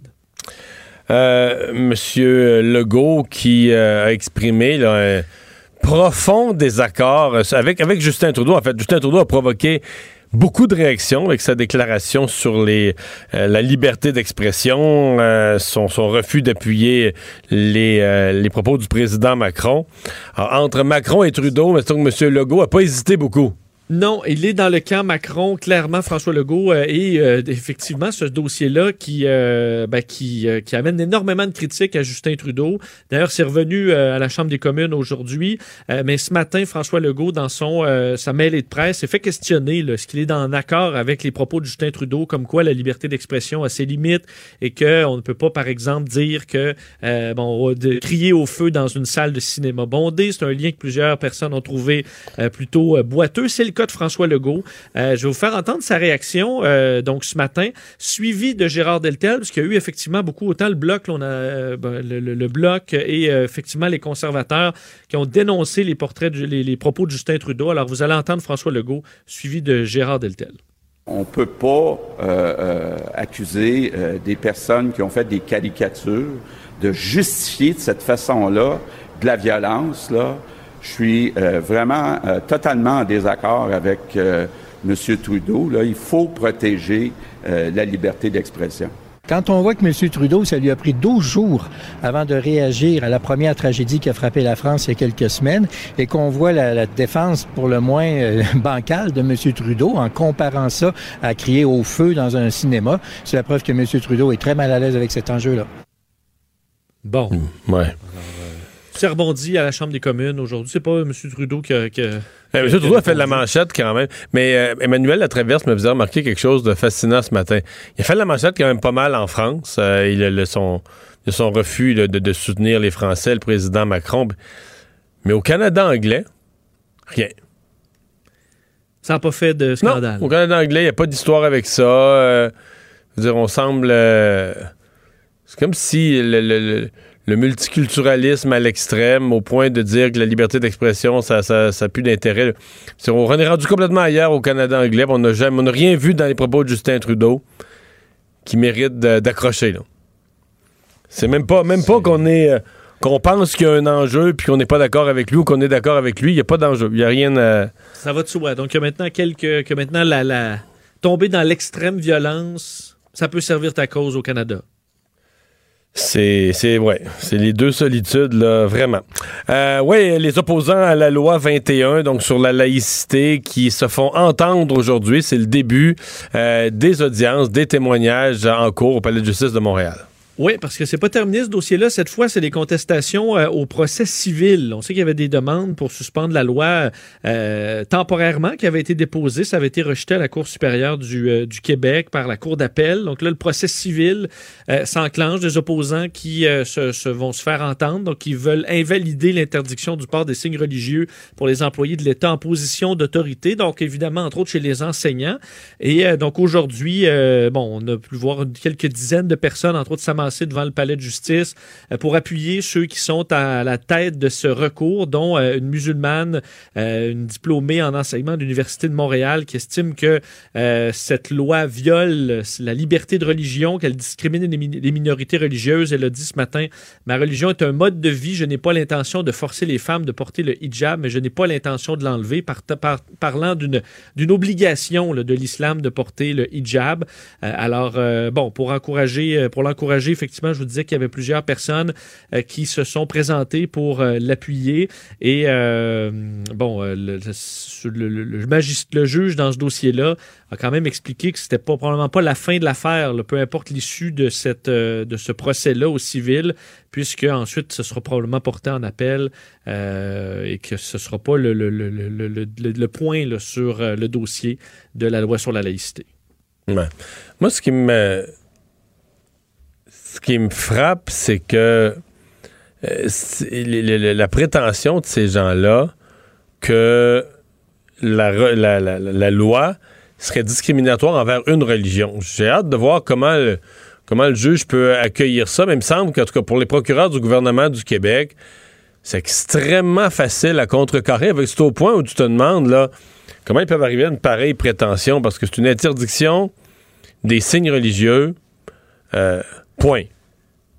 Oui, en position, faut dire, pour les employés de l'État en position d'autorité. Oui, c'est ça, mais ce que je veux dire, c'est que c'est pas l'interdiction des signes religieux euh, musulmans. C'est pas écrit euh, hijab, euh, non, non, c'est écrit des signes religieux. Donc, il y a la religion juive, il y a des signes religieux, ben, même dans la religion catholique, c'est qu'ils sont moins dans le code vestimentaire, mais je veux dire, il y en a aussi, ou il y en a eu sur le plan vestimentaire, où il y en a.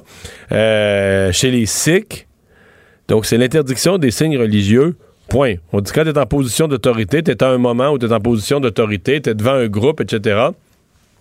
Tu t'identifies pas sur le plan religieux. Alors, sincèrement, je ne comprends même pas à quoi tu t'accroches, où est-ce que tu prends ta, source pour affirmer qu'il y a une discrimination basée sur la religion là-dessus. vraiment, c'est la loi est totalement neutre, ni dans le préambule, ni nulle part on mentionne une religion. On en fait un énoncé de principe euh, général qui s'applique à toutes les religions euh, actuelles et futures ou les sectes ou peu importe. Là. Mais bon, là, il affirme ça. C'est affirmé devant le tribunal que non, non, ça serait une discrimination à l'endroit des musulmans. Pas du tout. Pas du tout, pas du tout, pas du tout, mais pas du tout au point que je me demande sur quoi il se base. Euh, bon, parlons élection américaine. c'est la dernière journée aujourd'hui. Les candidats font encore campagne. Oui, euh, dernier coup de évidemment euh, de, sprint là, avant le, vote, alors que les deux bon euh, candidats s'envoyaient bon quelques quelques critiques de part et d'autre. Joe Biden de son côté qui parlait là que les Américains en avaient assez du chaos, alors que Donald Trump ben, se déchaîne là en disant que Joe Biden est un criminel, qu'il est bon qui qui ne qui est sénile. Euh, et qu'il est de la gauche radicale, que c'est un classe. La, la liste de ce qu'il va détruire, la liste de ce que Biden va détruire est assez longue, hein? Oui, ça inclut, Noël. ça inclut le 4th of July, ça inclut tous les édifices euh, en hauteur qui vont être détruits puis reconstruits avec des toutes petites fenêtres, euh, Mario, pour le euh, pour combattre les gaz à effet de serre. Alors, il sort sur Twitter aujourd'hui des listes et des listes de tout ce que Donald Trump va, tout ce que Joe Biden détruirait s'il est élu selon selon Donald Trump. Et Joe Biden répond entre autres que il dit élisez-moi et moi je vais embaucher le docteur le docteur Fauci et virer Donald Trump alors qu'on sait que Donald Trump a sous-entendu qu'il allait peut-être congédier hmm. euh, le docteur Fauci, qu'il avait traité préalablement d'idiot il y a quelques, euh, quelques jours à peine. Quelques derniers sondages nationaux, mais surtout ceux qu'on regarde, ce sont dans les, les États clés. Oui, il euh, faut dire à l'échelle nationale, donc Joe Biden est en tête, c'est toujours ça, le 51% des intentions de vote contre 44, quoi qu'on était à moins de 7% là, on a connu plus. on a déjà été à 9-10, hein? Absolument. Donc, euh, c'est bon. évidemment, les sondages nationaux ont toujours donné Joe Biden en avance. Ce qui sera le point central de l'élection, c'est pas. On sait que Joe Biden devrait l'emporter au vote populaire, mais c'est vraiment dans les États clés que ça va jouer, particulièrement en Pennsylvanie, là, État euh, qui vaut pour bon 20 grands électeurs. C'est un État qui est quand même important, où les sondages sont plutôt serrés. Euh, et bon, on sait que les deux candidats se battent, multiplient les visites en Pennsylvanie. Ce sera peut-être l'État le plus à surveiller le soir de l'élection. Ouais. Euh, parlons-en des, des, scénarios du soir de l'élection. Euh, tu t'es penché, puis avec ton, ton balado que tu as suivi, que Dieu bénisse l'Amérique, tu as suivi toute la campagne. Euh, parce que les gens commencent, je pense qu'il y a beaucoup de Québécois qui vont regarder ça demain soir, qui sont curieux de voir qu'est-ce qui va arriver. Est-ce que Donald Trump peut être réélu? Quels sont les scénarios qu'on surveille pour demain? Bon, parce qu'on peut se demander quels sont les scénarios où Donald Trump l'emporte, parce que ces scénarios-là sont encore très, sont encore possibles. les plus, entre autres, euh, certains analystes, analystes de sondages de très poussés qui disent à peu près 90-10 les chances que Donald Trump gagne. Donc un 10% mais c'est un 10 Mais il y, a le sondeur du, du, groupe Trafalgar qui avait prévu la victoire de Donald Trump. Lui, il dit les conditions sont encore là pour qu'il gagne. Oui, il y a certains cas qui avaient, oui, effectivement, il y a certains sondeurs, par contre, de cette époque-là, qui avaient dit Trump gagnant juste parce que leur sondage était fait tout croche aussi. Euh, c'est arrivé par hasard. C'est arrivé, ça peut être arrivé par hasard. Ce qui, ce qui, moi, ma, question, puis Mario, je pense qu'on a la même, euh, la même, ben, disons, euh, question. Est-ce que les sondages euh, surévaluent Joe Biden? Moi, j'ai toujours enlevé à peu près un 4% à Joe Biden dans les sondages. Et il n'y a pas si longtemps, même si tu enlevais 4% partout, Joe Biden l'emportait. Là, c'est toute une autre question parce que c'est serré dans plusieurs États. J'ai allé faire l'exercice un Toi, si tu fais ton exercice, tu enlèves ton 4% à Joe Biden, tu le donnes à Trump, il arrive quoi, là? Bon, ce qui arrive, là, si j'enlève 4% partout, euh, c'est la Pennsylvanie qui tranche. Alors, on se retrouve. La Pennsylvanie, c'est l'État qui est au centre. Le présentement, c'est 4,8% en faveur de Biden. Donc, si j'enlève 4% Biden gagne encore. Gagne encore parce qu'il gagne la Pennsylvanie par 0,8 Avec là, on est à un poil. Là. On exact. on se retrouve dans le scénario euh, du chaos. C'est-à-dire que euh, Joe Biden gagne par un cheveu la Pennsylvanie. Donald Trump entreprend un paquet de contestations. Sauf qu'en Pennsylvanie, en Pennsylvanie, si Biden gagne aussi serré, il gagne par les votes par la poste qui seront pas comptés à, mettons, à 10-11 heures euh, mardi soir, demain soir. Ça prendrait des jours. Ça prendrait des jours. Donc, Donc là, Trump va caler que c'est lui qui a gagné. Il va annoncer sa victoire. Dans ce scénario-là où c'est très serré pour Biden, euh, on a Trump gagnant jusqu'à jeudi, peut-être. Alors, c'est compliqué. Si les sondages se mêlent de 5% ben là, euh, c'est la courte victoire, la courte victoire de Donald Trump à 278 grands électeurs. Donc là, il remporterait la Pennsylvanie et euh, l'Arizona, Floride, Texas et les autres. Et si les sondages actuels s'avèrent véridiques, euh, on se retrouve à un 350 grands électeurs pour Joe Biden. Donc vraiment, ah si les sondages se réalisent, c'est Trump lessivé. Là. Sauf que, dans le cas de plusieurs États comme l'Arizona, la Floride, la Caroline du Nord, la Georgie, l'Ohio, le Texas, l'Iowa, on est vraiment dans la marge d'erreur. Et euh, ça, c'est pas un coussin très confortable pour Joe Biden, alors qu'on se demande est-ce qu'il y a une prime à l'urne pour Donald Trump. Dans le cas de la Floride, c'est 2 euh, c'est mince pour euh, comme, comme zone de confort. Et le Texas, mais ben, le Texas, on, les démocrates souhaitent avoir une chance. Présentement, ils sont à peu près deux points derrière. Euh, donc, dans ce qui est à surveiller, je pense, il sera surveillé demain soir, puis on en reparlera demain. Mais évidemment, la Pennsylvanie, la Floride va donner quand même un. si, si Biden gagne la Floride, c'est pas mal terminé. S'il gagne le Texas, c'est terminé. si on le voit en avance en Pennsylvanie, tôt, ce sera pas mal terminé aussi. Mais c'est un chemin qui est plus long pour Donald Trump, mais qui est encore là clairement pour une, courte victoire peut-être, et sinon juste énormément de contestations judiciaires dans un, hmm. disons, un, résultat très serré. Merci. Merci. Mario Dumont et Vincent Dessureau. Joignez-vous à la discussion. Appelez ou textez le 187 Cube Radio 1877 827 2346. Pierre Martin, professeur de sciences politiques à l'Université de Montréal, directeur de la chaire d'études politiques et économiques américaines. Bonjour. Bonjour.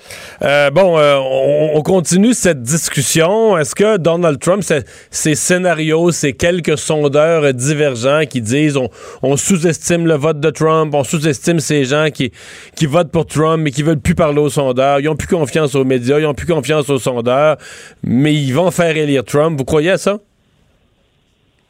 Euh, moi, ce que je pense, c'est que quand on est, quand on observe un, phénomène comme celui-là, puis qu'on se donne la liberté de dire euh, de façon très claire que les sondages se trompent de 4 points, de 5 points ou de 10 points, euh, c'est pas sérieux. C'est-à-dire que les, les, sondages sont faits par des firmes de bonne réputation. ils sont faits correctement. et dans la mesure où ils n'ont pas prédit exactement le résultat en 2016.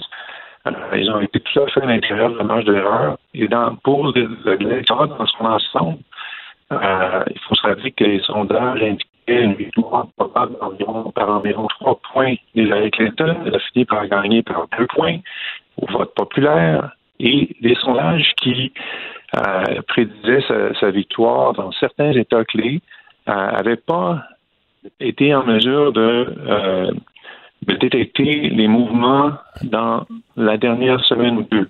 Ouais.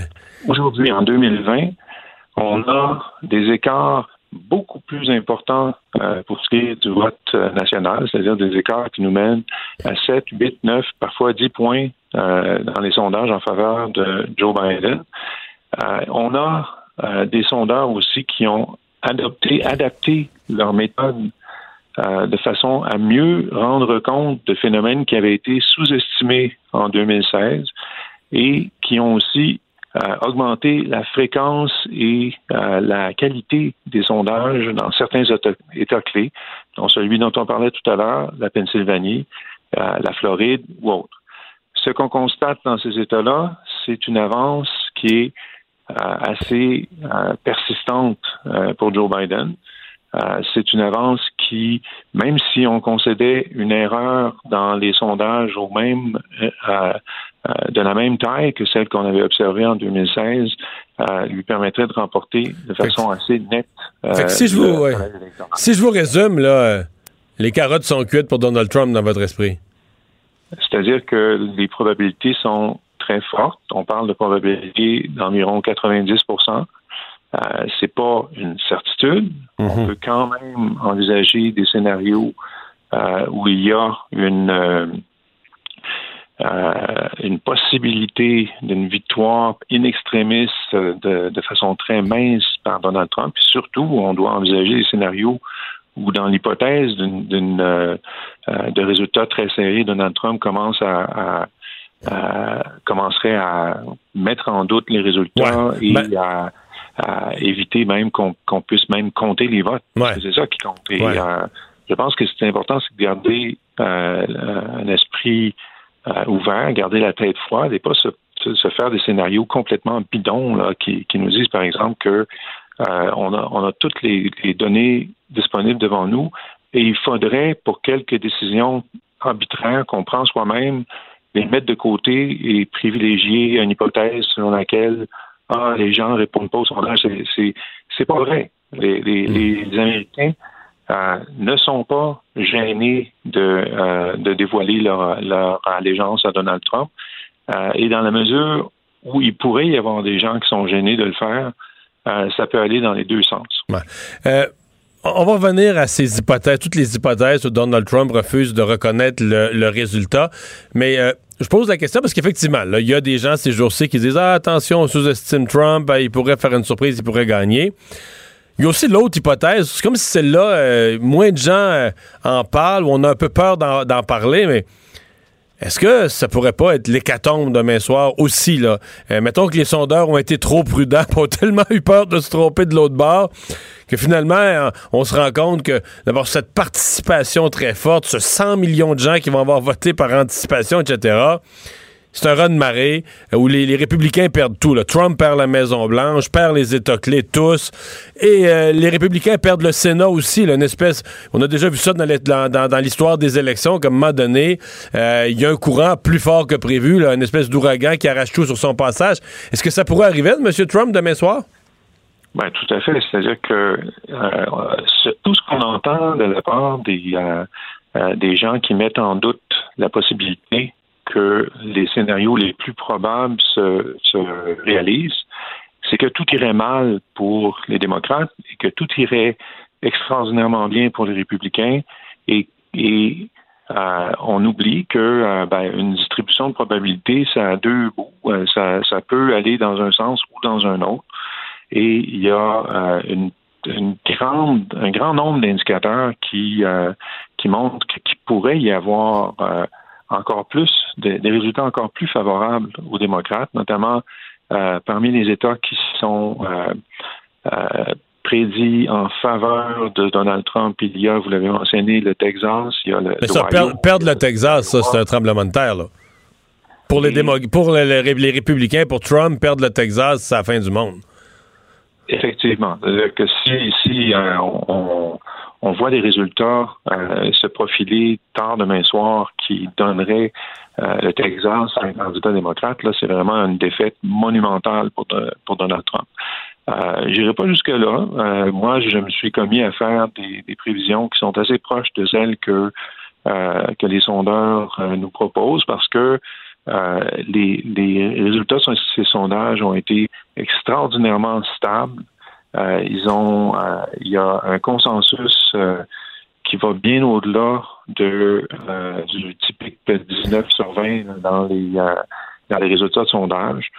Et donc, je pense qu'on peut s'y fier raisonnablement mhm. pour euh, une victoire assez nette au, collège électoral de quelque part entre 320 et 350 euh, euh, grands électeurs. Et si la vague démocrate se transformait en tsunami, en, en, ce qui est possible, mais encore une fois, il faut il faut attendre, il faut voir les résultats, mais c'est possible.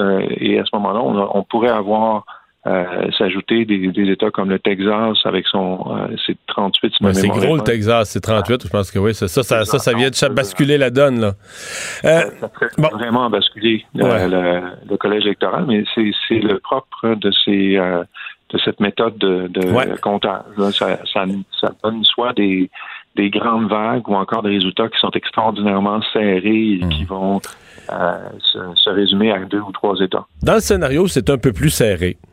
Euh, où euh, Joe Biden a plus de votes et plus de grands électeurs, mais que pour arriver à ce décompte final de, plus de grands électeurs, etc., il faut attendre, il faut avoir tout le vote par la poste, il faut avoir le vote par la poste qui rentrerait dans les jours suivants. Vous pensez quoi de ça? Qu'est-ce qui arrive, mettons, que demain soir, là, à minuit, euh, Donald Trump et plusieurs experts disent que ça pourrait arriver. Donald Trump dit moi le vote par la poste, je le conteste depuis le début, je crois pas à ça, je demande une enquête là-dessus. Si on enlève le vote par la poste, je suis élu, je reste à la Maison Blanche. Euh, je demande à, je fais un scénario, mais je demande à mon ministre de la Justice, à mon euh, secrétaire, secrétaire Barr, de faire enquête sur tous ces votes irréguliers, ces fraudes, it's rigged, ces élections, c'est arrangé, et je reste à la Maison Blanche. Vous qui connaissez les institutions américaines, bon, je comprends qu'on est en crise politique à partir de la minute où il dit ça, mais il arrive quoi? Euh, bon, on, fait un peu le saut dans l'inconnu parce que les institutions américaines présument la bonne foi des acteurs en, cause. Et dans ce cas-ci, euh, il est manifeste que, le président, premièrement, cette notion selon laquelle euh, on devrait déclarer un vainqueur à minuit le soir du vote et que euh, si on ne peut pas le faire, euh, euh, il faut garder le président en place ou quelque chose comme ça. C'est ridicule. Et, c'est à sa face même quelque chose qui a aucun sens. Et donc, le principe, c'est qu'il faut compter tous les votes. Oui, évidemment. Et dans, plusieurs États, le, décompte des votes va prendre un peu plus de temps. C'est-à-dire qu'on va fort probablement être capable de désigner un vainqueur parce qu'il va avoir des tendances qui vont être assez faciles à, à observer, que ce soit par les sondages des sorties des urnes, que ce soit par euh, la, euh, la tendance du vote euh, qu'on aura pu décompter jusqu'à ce point-là, et, et ceux qui, qui prennent les décisions dans les organes de presse qui, pour déterminer un, gagnant le plus probable, c'est des gens sérieux qui prennent ça, qui, qui, qui vont pas inventer un résultat pour faire plaire à un côté ou à l'autre. Et donc, euh, euh, s'il faut attendre le lendemain, euh, il faudra attendre le lendemain, c'est tout. Et de toute façon, la période de transition est relativement longue. On a une période de transition qui, qui, qui a plusieurs étapes, qui suppose plusieurs semaines de, de, de avant qu'on puisse décompter les votes de façon officielle. Il y a, il y a, il y a toutes sortes de, de, de mécanismes qui sont en place qui permettent de euh, de voir les choses d'une façon beaucoup plus sereine. Et, hmm. euh, je pense que le, grand défi, c'est un défi de communication, que ce soit pour euh, les, les, grands médias d'information et pour les, les politiciens qui vont s'exprimer à partir de la soirée de demain soir, de dire aux gens, attendons, comptons les votes, et lorsque les, les, votes seront comptés, on pourra déterminer un gagnant. Euh, le eh, problème, c'est que Donald Trump ne joue pas selon les règles et euh, on normalise son comportement euh, fondamentalement anormal en lui, permettant, en lui permettant de dire n'importe quoi, puis en relayant ses propos comme s'ils étaient raisonnables. Ils ne sont pas raisonnables. Dernière question, on a vraiment plus de temps, on va essayer d'aller vite, mais est-ce que les républicains, dans ce scénario-là, scénario où euh, il n'a pas gagné puis c'est visible, les résultats, euh, le, décompte des votes est clair, mais il s'accroche pour X, Y, Z raison en disant qu'il y a eu des irrégularités selon lui. Est-ce que les républicains, je, vais le dire en québécois, est-ce que les républicains pourraient le flusher? Est-ce que les républicains, je pense à Mitch McConnell, par exemple, le, leader des républicains au Sénat ou d'autres, euh, est-ce que ces gens-là pourraient dire, on a supporté Trump, là, puis on était fidèle à lui, puis on a fait ce qu'il fallait. Mais comme disait l'autre, là, c'est fini. Là. C'est, le party est fini. Euh, les élections sont passées. Euh, les, les, institutions américaines passent en premier. Euh, le Parti républicain passe en premier et on se débarrasse du bonhomme. Là, et il y en a assez fait. Est-ce que, ça pourrait arriver, dans le fond, que l'ensemble du, Parti républicain reconnaît le résultat électoral et demande à Trump de, libérer la place à la Maison-Blanche, d'arrêter de niaiser? Ce serait un scénario euh, très raisonnable. Je pense que euh, il y a beaucoup de leaders républicains qui seraient tentés de d'aller vers ce scénario-là, surtout si les institutions elles-mêmes sont tendent vers un résultat qui est suffisamment net et suffisamment clair pour ne pas permettre le genre de, de doute que cherche à entretenir Donald Trump. Par contre, euh, il a et au fil des ans un tel niveau de contrôle politique sur son parti euh, qui est devenu à certains égards une sorte de culte de la personnalité qui, euh, ce sera vraiment un test de savoir est-ce que le parti républicain est resté le parti républicain ou est-ce que c'est devenu le parti de Trump. Mm. et de ce point de vue-là, je ne peux pas me prononcer de façon catégorique d'un côté ou de l'autre à ce point-ci. Moi, mon expérience des partis politiques, c'est que le, culte de personnalité, à partir du moment où il perd, qu'il y a moins de votes que l'autre, ça pourrait même être utile à tous ces républicains qui cherchent une façon de se distancier de Trump, de tout à coup le faire. Euh, le faire en un tour de même. Ce sera à surveiller. On va le savoir dans les heures à venir. Pierre-Martin, merci d'avoir été là. Je vous en prie. Au revoir. On s'en va à la pause. Au retour, euh, c'est Richard Martineau qui va. Radio. Mario Dumont. Un vent d'air frais. Pas étonnant que la politique soit sa deuxième nature. Vous écoutez Mario Dumont et Vincent Dessureau. Cube Radio. Cube Radio. En direct à LCN.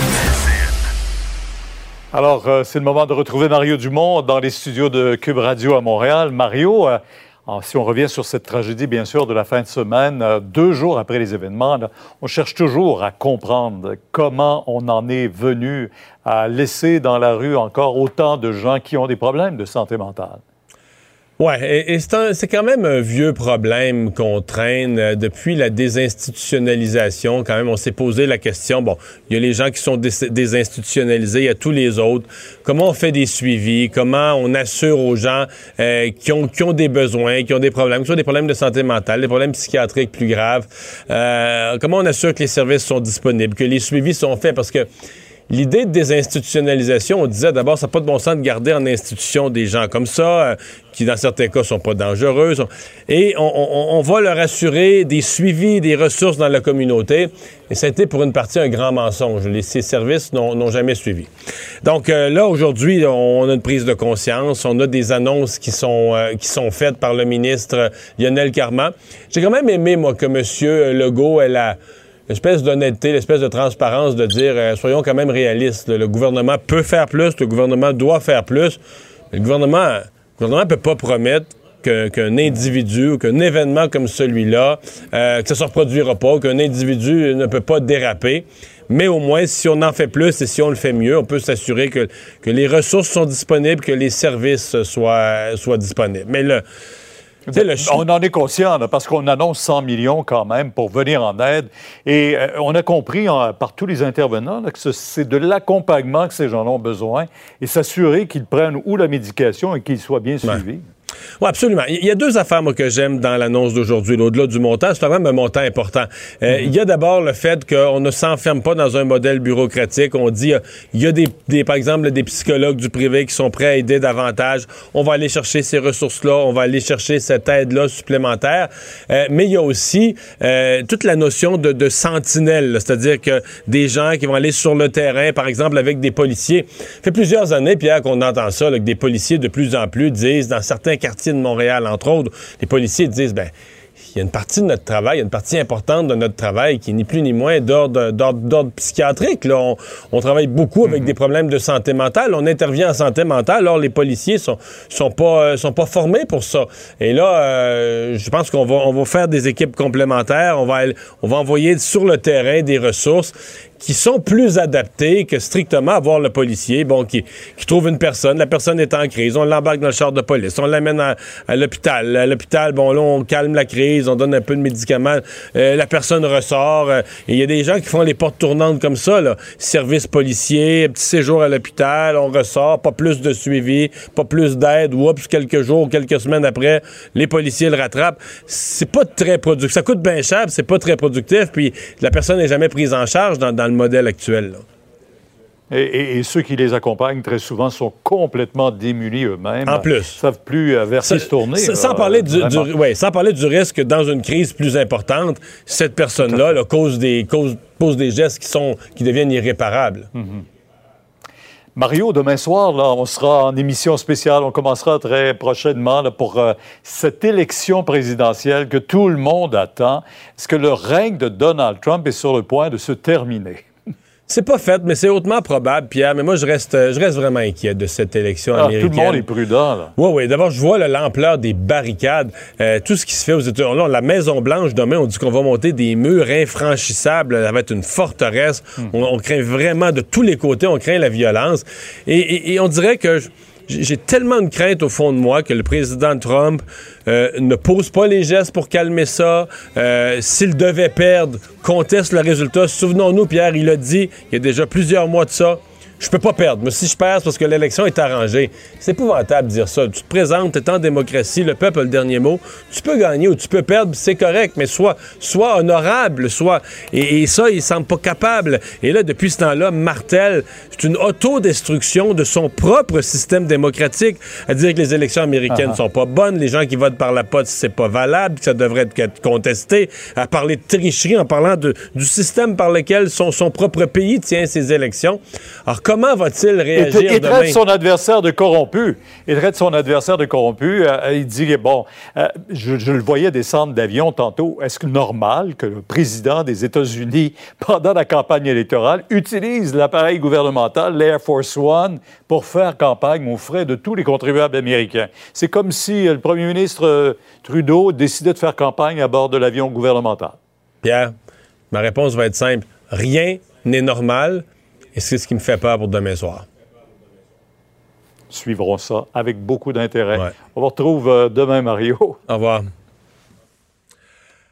Alors, euh, Alex, euh, dernier développement donc sur ce qui se passe présentement au centre de la ville de Vienne. On le rappelle, le fusillade. On était rendu tout à l'heure à parler de six, six sites différents. Est-ce que c'est confirmé, ça? On est toujours à six sites différents. C'est confirmé par la police euh, de Vienne qui a confirmé tout ça. Les événements qui auraient débuté aux alentours de 8 heures le soir, heure locale.